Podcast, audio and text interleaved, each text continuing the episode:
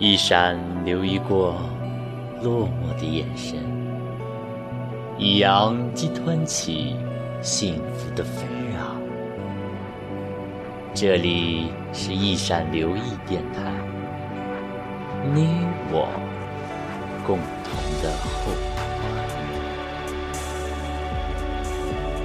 让我们放慢呼吸，闭上眼。静悄悄地听我讲述小王子他的旅途。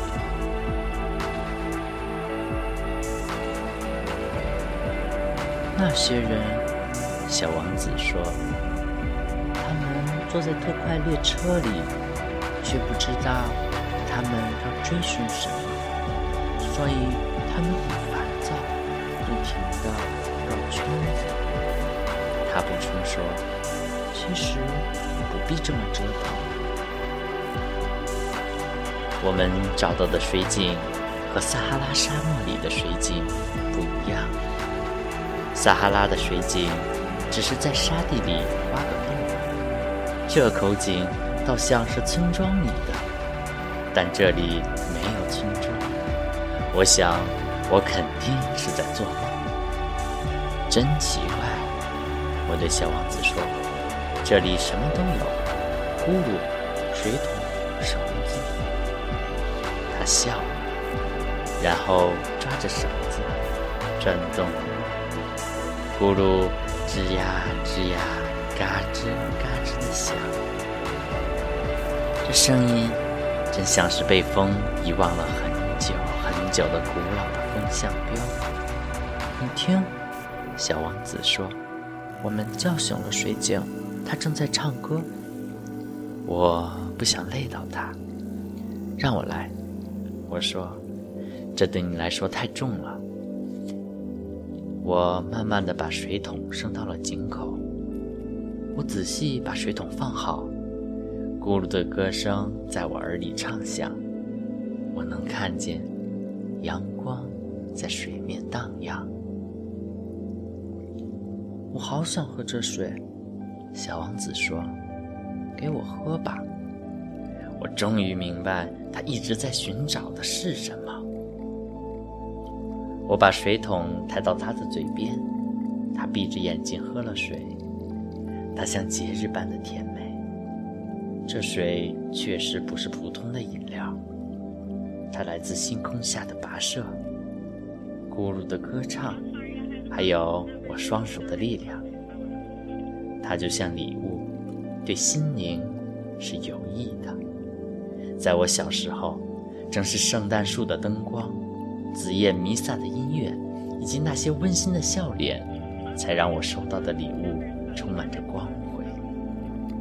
你这里的人，小王子说，会在花园里种五千株玫瑰。却找不到他们想要的东西。他们并没有去找。我回答说：“然而，他们要找的东西，也许就藏在一朵玫瑰或者点清水之中。”是啊，小王子又说：“但眼睛是看不见的，应该用心去寻找。”我喝了水。我的呼吸变得顺畅了。朝阳初升，把沙地照成了蜂蜜的颜色。我也很喜欢这种金黄的绿色。可是，我为什么觉得很悲伤？一定要实现你的诺言啊！小王子轻轻地说。他又在我的身边坐下。什么诺言？知道的，给我的绵羊画个嘴套，不要为火花负责呢。我从口袋里把前面那些画的草图拿出来，小王子看了之后哈哈大笑的说：“嘿，你的猴面包树，嘿嘿，画的像卷心菜啊！我原本还以为我的猴面包树画的很好呢。你的狐狸，嘿嘿。”它的耳朵看上去有点像羊角，而且画的太长了，他说完又笑。你不公平啊，小家伙！除了肚皮敞开和肚皮闭上的蟒蛇，我什么都没画过啊。哦，画的还算可以啦，他说。小孩子能看明白的。于是我用铅笔画了个嘴套，但递给他时，我的心情很沉重。你到底有什么事情瞒着我？但他没有回答我。他说：“你知道吗？我落到地球上的日子，到明天就满一周年了。”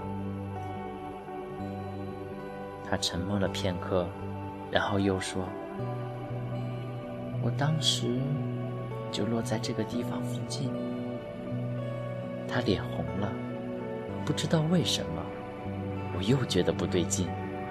然而，我突然想起一个问题：看来我遇到你那天早晨，就是一个星期前。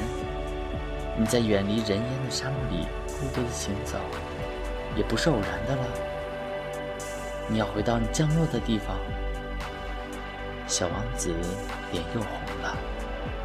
我犹豫地问：“也许是因为周年到了吧？”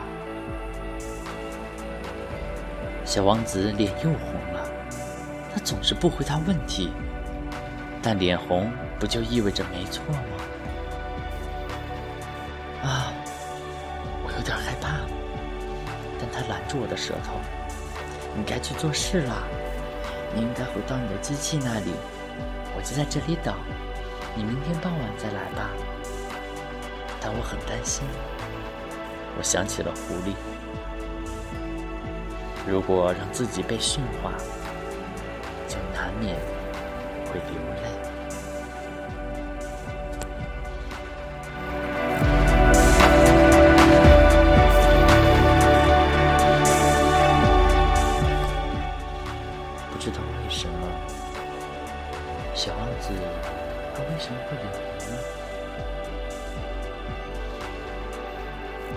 带这个疑问，在梦里去寻找答案吧。晚安，做个好梦。